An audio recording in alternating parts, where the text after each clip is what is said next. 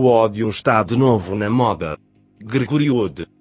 A foto abaixo está no mesmo artigo, entre outros exemplos de russofobia, e é de um restaurante em Albufeira.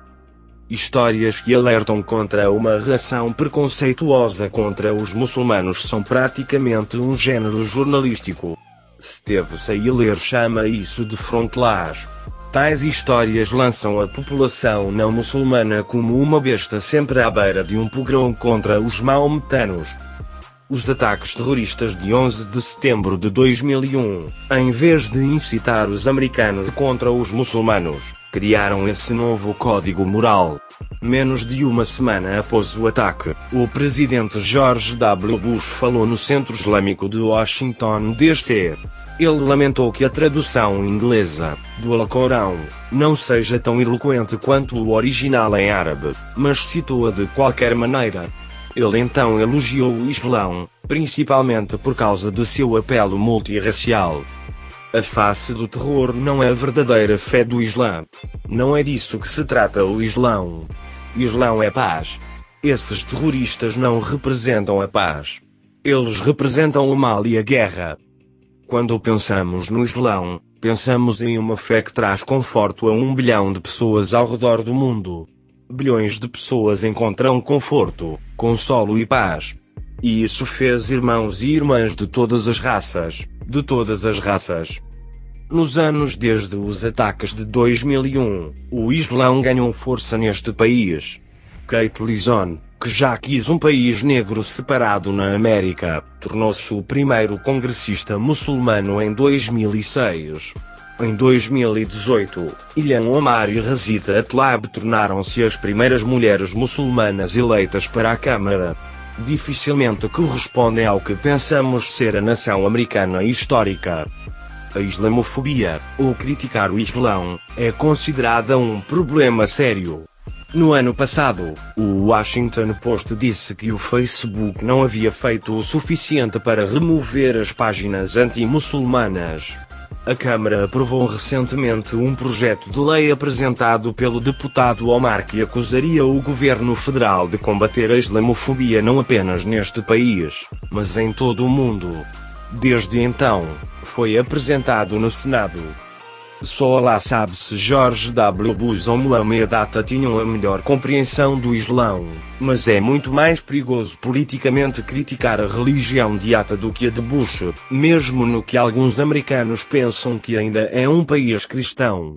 Isso é notável porque ser muçulmano não é uma característica imutável, mas uma crença. Insultar crenças geralmente é considerado menos ofensivo do que insultar alguém por algo que ele não pode mudar, embora, no Islão, a apostasia implique a pena de morte.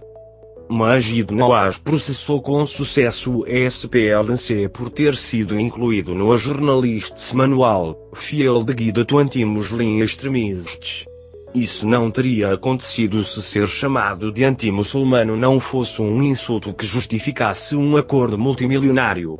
É difícil pensar em anticristãos tendo a mesma picada. É provável que se os ataques de 11 de setembro de 2001 não tivessem acontecido, o Islão seria menos poderoso neste país. Tornou-se insensível criticar o Islão porque os muçulmanos podem ser retratados como uma minoria perseguida. Agora, grupos de direitos civis rastreiam cuidadosamente crimes, actos e até declarações islamofóbicas. Cada comemoração do 11 de setembro gera histórias sobre como os ataques feriram os sentimentos dos muçulmanos. Quando Ilha Omar reclamou das exigências de que ela repudiasse a Al-Qaeda ou o ISIS, a Voz da América, financiada pelo governo, comemorou com o desafio de Ilhan Omar ressoa com ativistas muçulmanos americanos. Comparem isso com o que vem acontecendo com os russos, e quero dizer russos, não a Rússia. Muitos outros não estão a fazer essa distinção. A guerra entre a Rússia e a Ucrânia não envolve diretamente os Estados Unidos. A Ucrânia não faz parte da OTAN nem somos obrigados por tratados a defendê-la pode-se pensar que o preconceito seria muito menos provável do que depois de 11 de setembro. No entanto, pessoas podem insultar livremente os russos e a cultura russa. O New York Times informou que restaurantes russos, mesmo alguns de propriedade ou operados por não russos, foram destruídos online e tiveram cancelamentos e até danos materiais. As pessoas também ameaçaram funcionários e proprietários. O Times explica que em um restaurante sob ataque, funcionários russos manifestam sua oposição à invasão e a loja apoia publicamente a Ucrânia. A CBS relata os problemas enfrentados pelos donos de restaurantes russos, mas há muita ênfase nas posições pró-ucranianas de trabalhadores e proprietários. Enquanto seus toldos mostram a palavra russo, os seus trabalhadores declaram que seus corações estão com a Ucrânia, diz o artigo. Isso sugere que boicotes ou vandalismo podem ser justificados.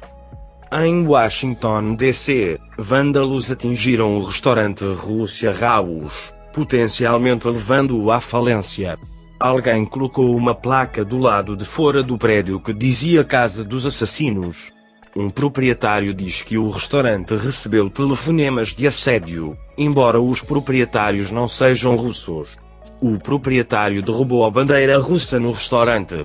Uma mulher alugando um apartamento em cima do restaurante disse: Se eles não são russos, em primeiro lugar, ou se eles são russos e não apoiam a invasão, eu me sinto muito mal por eles. Isso sugere que há um teste político para a simpatia.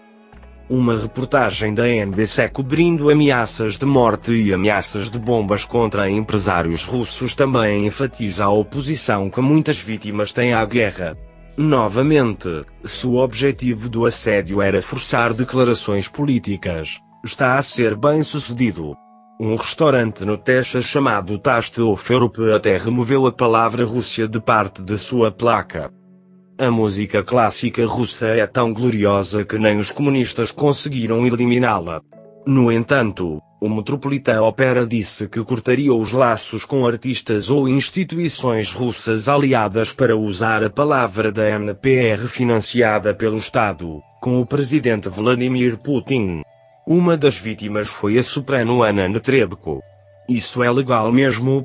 A Lei dos Direitos Civis de 1964 proíbe a discriminação com base na origem nacional, não apenas na raça. Outra vítima foi o maestro Valery Gergiev, que perdeu o emprego na Filarmônica de Munique. Eu esperava que ele reconsiderasse e revisasse sua avaliação muito positiva do governante russo, disse o prefeito de Munique. Ele não fez mesmo em um artigo supostamente contra o caminho perigoso de impor um teste moral aos músicos, o maestro deve pagar por seus laços estreitos com o regime russo. A menos que um russo esteja disposto a denunciar seu presidente e seu país em tempo de guerra a mando de estrangeiros, ele pode perder o emprego. No país de Gales, uma orquestra removeu Tchaikovsky, o tiro de canhão e o militarismo da abertura de 1812 não foram apenas o problema, mas também sua peça Little Russia. Não foi explicado neste artigo da Newsweek, mas Pequena Rússia pode ser considerada uma maneira humilhante de se referir à Ucrânia, bem como a Ucrânia. O artigo citou um utente do Twitter que disse: Tchaikovsky morreu 129 anos antes de Putin decidir invadir a Ucrânia. Ele era gay, liberal e, por fim, rejeitou o nacionalismo russo. Não devemos permitir que nosso ódio justo pela invasão se transforme em desgosto por todas as coisas russas ou do povo russo. Tchaikovsky recebe um passe não apenas porque está morto, mas porque era supostamente gay, liberal e, em última análise, rejeitou o nacionalismo russo. Uma orquestra japonesa também está lançando a abertura de 1812. Inclui pelo menos outra peça de Tchaikovsky, junto com um poema sinfônico de um compositor que defendeu a independência finlandesa em 1899. Lise nunca deve ter ouvido falar de Tchaikovsky ou Pushkin. O famoso ativista anti-ódio criou ele mesmo um pouco de ódio, a Universidade de Milano Bicocca adiou uma série de palestras sobre Fyodor Dostoiévski para evitar qualquer controvérsia. A universidade voltou atrás depois que o professor protestou publicamente, embora com comentários obrigatórios sobre a situação horrível na Ucrânia. É horrível, mas essa declaração é necessária? Se sim, porque não é necessário de alguém como a deputada Ilhan Omar quando ela fala sobre o Islão, dado seu apoio a sentenças brandas para recrutas do ISIS. Na Alemanha, algumas lojas não vendem produtos fabricados na Rússia. No entanto, um restaurante foi mais longe e disse que não serviria pessoas com passaporte russo, embora eu nunca tenha ouvido falar de um restaurante que verifique seu passaporte antes de permitir que você faça o pedido. Um dono de restaurante russo na Alemanha também enfrentou cancelamentos, apesar de colocar uma placa que diz a guerra não tem lugar em nossas comunidades em inglês. Uma clínica de beleza na Austrália com o nome Killer Russians está mudando de nome porque recebeu ameaças de morte. Também apoia a Ucrânia. O álcool é político. O governador Shri Sununu, de New Hampshire, assinou uma ordem executiva orientando as lojas de bebidas estatais a parar de vender produtos russos.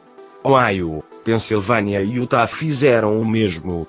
Marcas de vodka que não são russas estão anunciando em voz alta esse facto. Houve muitas notícias instruindo os leitores sobre quais marcas são russas e quais não são o que se orgulha como as Nações Unidas das Federações de Gatos FIFA, baniu os gatos de propriedade russa e de raça russa de todas as competições porque não pode simplesmente testemunhar essas atrocidades e não fazer nada. A FIFA baniu a Rússia indefinidamente, o que significa que o país não poderá competir pela Copa do Mundo. O Comitê Paralímpico Internacional também baniu os atletas russos. Alguns jogadores russos da Liga Nacional de Hóquei estão recebendo ameaças de morte. Russo-americanos em Las Vegas estão enfrentando assédio e ameaças.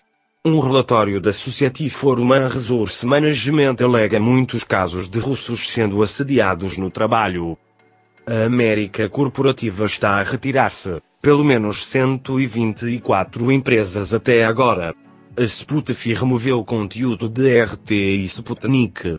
A Rússia baniu o Facebook, e o Facebook cortou utentes na União Europeia de RT e Sputnik. O YouTube bloqueou anúncios de empresas de mídia estatais russas. O Facebook mudou a política da unidade militar nazi ucraniana nacionalista anteriormente proibida, o Batalhão Azov. Agora, ele permitirá elogios a um batalhão Azov ao elogiar explícita e exclusivamente seu papel na defesa da Ucrânia ou seu papel como parte da Guarda Nacional da Ucrânia. Curvando-se a uma campanha, a Amazon proibiu camisas com letras e que poderiam ser interpretadas como apoio à Rússia. Eles dificilmente são as coisas mais ofensivas vendidas no site. Muito disto se deve ao tom que a cobertura dos media tomou, mas pode haver um contexto maior.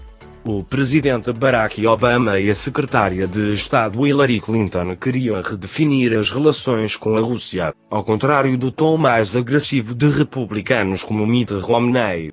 O papel da Rússia como bode expiatório para a vitória do presidente Donald Trump em 2016 mudou isso, porque permitiu que os democratas culpassem um inimigo estrangeiro. Kate Luberman gritou, não disse, gritou, pouco antes da posse do presidente Trump que a América estava prestes a ser governada pela escória russa. Os russos são agora as pessoas que não há problema em odiar. Depois que os muçulmanos atacaram este país, os media denunciaram até mesmo um sussurro de crítica. A publicação russa geralmente anti-Putin Moscow Times publicou um artigo sobre a situação na Rússia chamado Ela assinou uma carta aberta pedindo paz. Então foi demitida. O autoritarismo vem custando o emprego de alguns russos, neste país russos e até não russos estão recebendo ameaças de morte e violência por não fazerem nada. Podemos debater qual sistema é pior. O ódio está de novo na moda. Gregoriode